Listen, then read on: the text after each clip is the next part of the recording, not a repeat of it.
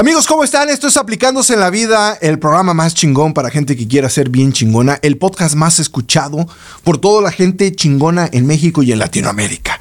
¿Qué vamos a ver el día de hoy? La importancia de la lectura. ¿Cuántos libros lees al año? ¿Crees que la lectura influye en tu crecimiento profesional y personal? Estas y muchas otras preguntas las vamos a contestar, así es que ya quédate, ya comienza Aplicándose en la Vida.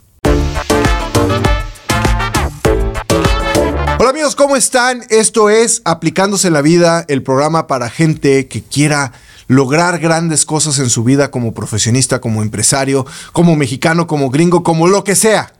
Pero este show está hecho para ti. ¿Qué vamos a ver el día de hoy? ¿Eres de los que cree que leer libros no tiene un impacto real en el éxito profesional?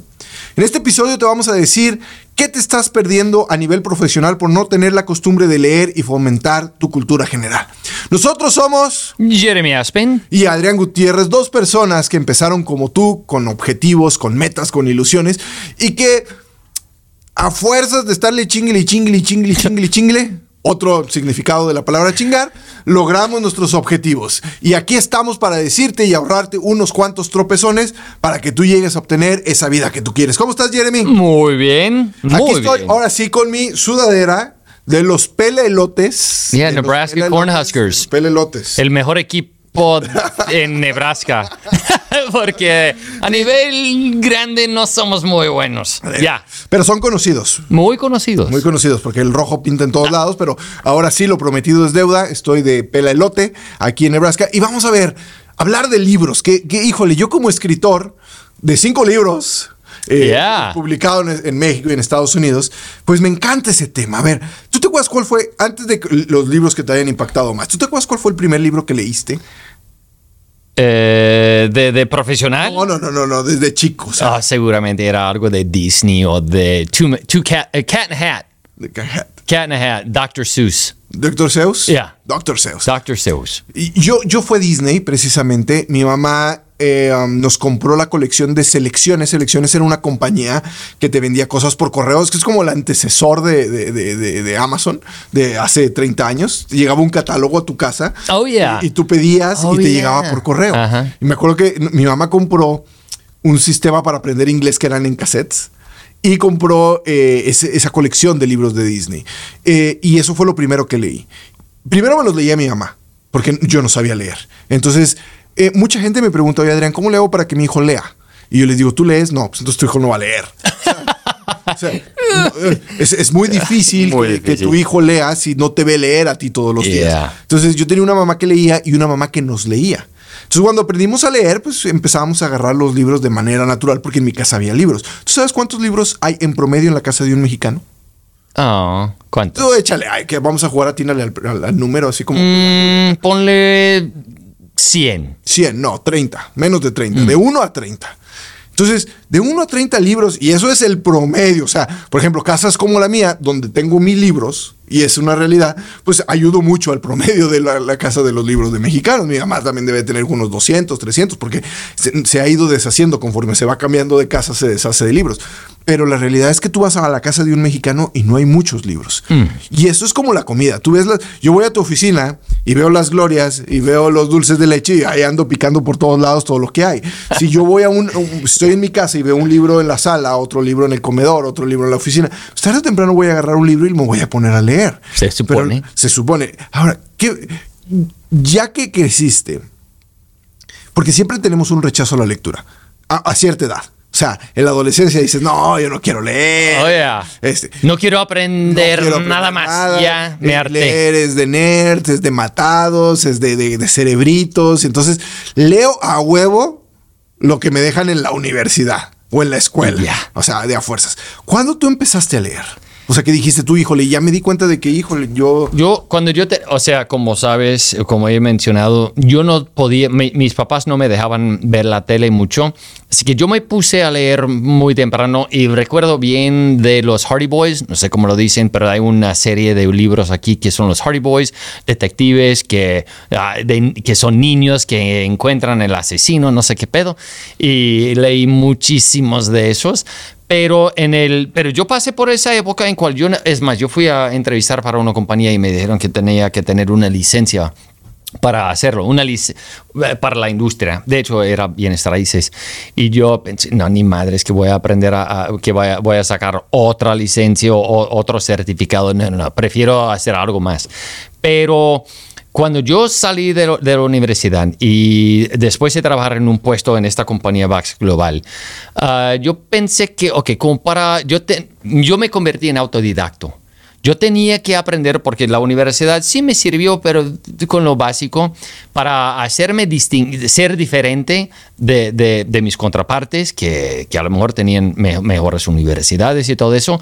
Yo me puse a aprender no solo del negocio, el negocio sí fue importante, el castellano, el español, muy importante también. O sea, yo, yo tenía que aprender el español con el leer, porque en esa época no teníamos Televisión, que- televis- maestro. Nah, yo no, na- ni había oído. había Telemundo.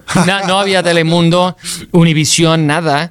Así que yo me puse a escuchar música y leer el periódico en Los castellano. Tucanes de Tijuana era su grupo favorito, ya lo dijo. No, Oh, yeah, yeah, yeah. Bueni- no. los, tu- los Tucanes de Tijuana. De hecho, los prisioneros. Los prisioneros. Los ah, prisioneros. sí, pop. Ya, ya, y, es por ti. Eso fue cuando tenía como eh, 17, 18 años. Me puse a. Sí. Pero me- la idea era de que yo tenía que aprender algo. El español, unos años me enfoqué en el, en, en el aprender. Y después de eso, yo me tomé la decisión de que. um, el, el español no iba a, a ser profe de español. Yo quería usarla, usar el español como una herramienta para, para, para poder entrar a otros mercados o trabajar con otra gente. Ligarse chicas de Chihuahua. Oye, de, Chihu- de Santiago, de Venezuela, de Colombia. Eh, es otra historia. Pero a mejor, contar ya, a lo mejor eh, eh, a ratito. La lectura, cuando queremos aprender el hábito de la lectura, porque mucha gente dice, bueno, ok, ya me convencieron Jeremy y Adrián, yo tengo que empezar a leer. ¿Qué leo? Híjole, el- el- el- la lectura es como el cine. La primera vez que te llevaron al cine, no te llevaron a ver cine de arte. Y entonces, y tú durmiéndote ahí en la sala de cine y, y tu mamá dándote un zape que no, mi hijo, es cine de arte, es Roma. La verdad es que Roma está muy aburrida. Este, eh, es- eh, te llevaron a ver dibujos animados, Walt Disney. Y así uno tiene que comenzar. Hay libros que tienes que leer después de haber leído 50 o 100 libros. O sea, incluso todo el mundo dice, no, has leído el Quijote. Híjole, cada vez que me dicen, has leído el Quijote y alguien, un político sobre todo, que diga, no, es mi libro favorito, está mintiendo. El Quijote es Difícil. dificilísimo de leer. Ahí está la trampa. Yo cuando empecé a a leer, bueno, después de los libros de Disney, empecé a leer a Mafalda. No sé si cuando estuviste en Argentina, es, es el autor favorito de toda Argentina, se llama Quino, pero son, son historietas. Es, es la historieta la- la- la- de- de- muy realista que hablan de política y todo, pero Mafalda es un genio, Quino. Y después de ahí empecé a leer Paulo Coelho. Paulo Coelho era un autor brasileño que está traducido a todos los idiomas, que era muy sencillo, eran libros de 200 páginas con temas muy sencillos. Cla- Carlos Cuauhtémoc eh, Sánchez, que tenía Juventud en Éxtasis, y poco a poco fui elevando mi nivel de lectura y también la necesidad de lo que necesitaba leer. Porque no es lo mismo pasarme toda la vida leyendo novelas a empezar a leer libros más especializados. Y aquí es la pregunta trascendental. ¿Cuáles son los libros, Jeremy, que más han marcado tu vida? Uno que he mencionado antes que es Rich Dad, Poor Dad, que tenía mucho que ver con... Padre pobre, padre rico. Padre pobre, pobre, padre. ble. Pablito y, lo que, y, eso tenía más que ver con las finanzas personales. Y eso me gustó mucho porque me hizo pensar que uno, una de las oraciones favoritas de, de que saqué de eso, o conceptos más bien, es de tener una casa chica y una vida grande. Y desde ese entonces, eso fue hace 20, 25 años atrás, me puse a leer eso y eso me quedé con eso. Y eso no me gustó mucho el libro tanto, me, gustó porque me, cambió mucho, eh, pero de que me cambió mi trayecto muchísimo. Hubo, yo, yo supongo, porque yo también lo he leído, que la parte que más te eh, impactó fue la parte donde tú dijiste, yo no quiero ser empleado, pero también quiero generar dinero sin estar trabajando. Que es, habla de los cuatro cuadrantes, que es su segundo libro, no sé si lo has leído, los cuatro cuadrantes del flujo del dinero. Oh, ya. Sí, que, que habla de que eh, el primer cuadrante es el empleado que tiene que trabajar para recibir un salario. Luego el cuadrante 2 es el autoempleado. Ajá. Eh, que, o sea, aunque yo soy mi propio jefe, yo dependo de estar trabajando para generar ingresos. O sea, si yo no estoy trabajando, no genero ingresos. El, el- el número tres era, bueno, ok, yo ya genero ingresos mientras estoy trabajando, pero ya tengo dos o tres personas que están generando ingresos por mí también. O sea, cuando yo me empiezo a expandir. Y el último cuadrante es cuando tú no trabajas y estás produciendo dinero. Ya, ese libro, yo me topo, muchísima, muchísima gente mencionan eso. Y yo, a mí, de hecho, ya me he hartado de oírlo. O sea, que todo eso es súper cierto. Pero mucha gente vienen a entrevistar con conmigo y me mencionan eso, de que lo que yo quiero poder lograr hacer es, no para trabajar, pero como de mentor o algo, lo que yo quiero poder hacer es tener una compañía que me da sin yo tener que involucrarme. Y yo, ¿sabes qué?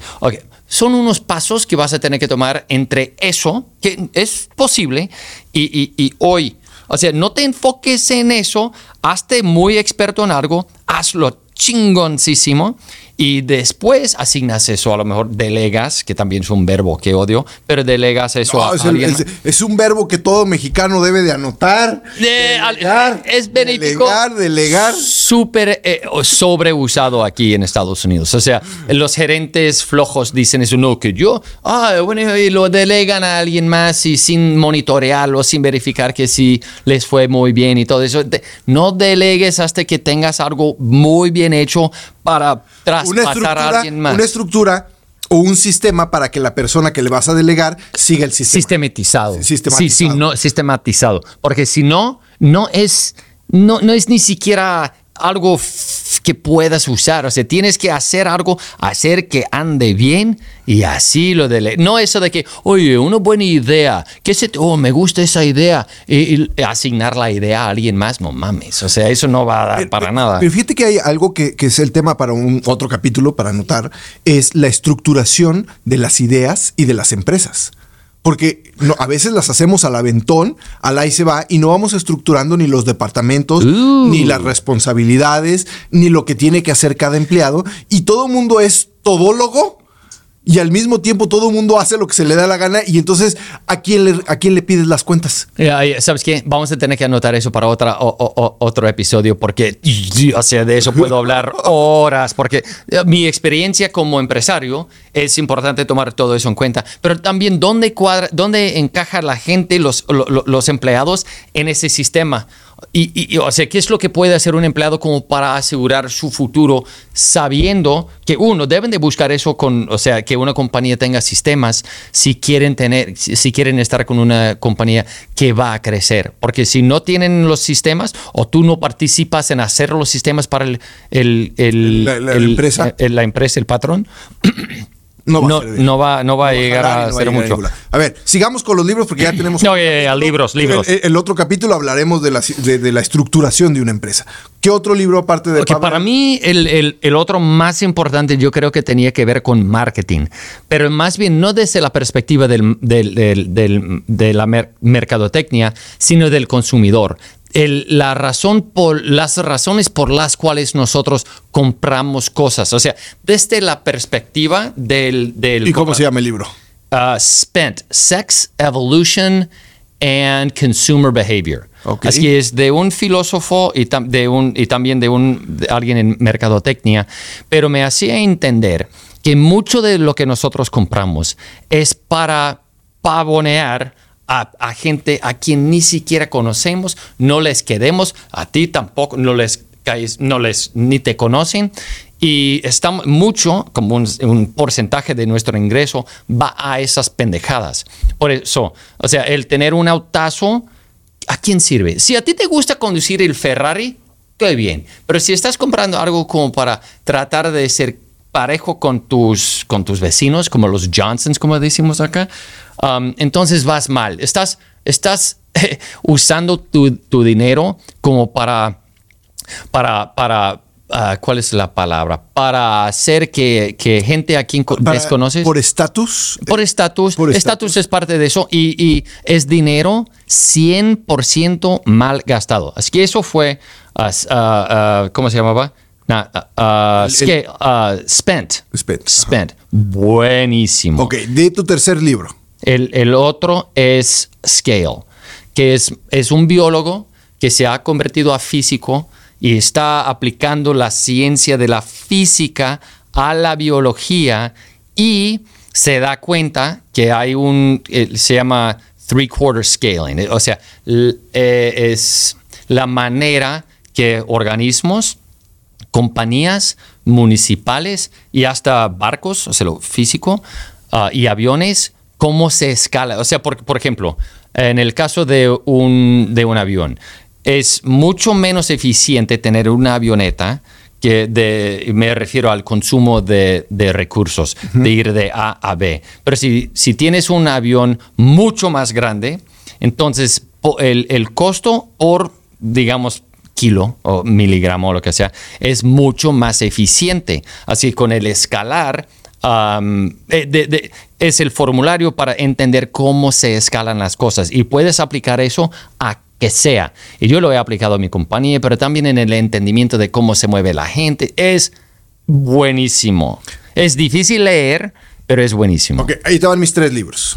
Fueras de series de eh, el Dr. Malcolm Gladwell es un estudio completo sobre la diferencia entre el éxito de unas personas y otras, desde la fecha de nacimiento, y no es brujo, pero algún día lo, hablaremos porque tiene que ver sobre todo los deportes, la fecha de nacimiento eh, para tener más éxito, ¿no?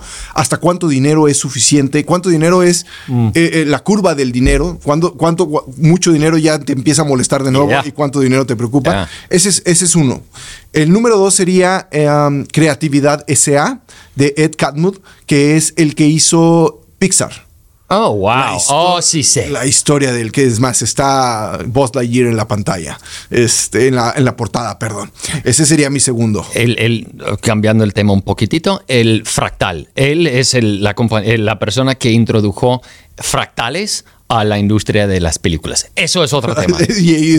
buenísimo libro. Ayer estuvimos buscando fractal. Fractal, que es un pinche fractal, pero sí. Que es eh, fractal. Entonces, creatividad SA, fueras de serie.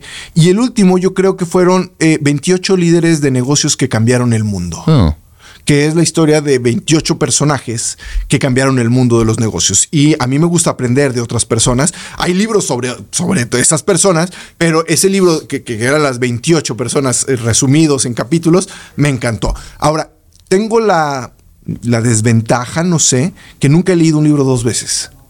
¿Sabes qué? Que yo, casi tampoco. O sea, número, o sea, leerlo una vez como que siento que hay tanto que yo digo, hay que tanto que leer que, que cuando el libro es bueno me impacta y no se me olvida.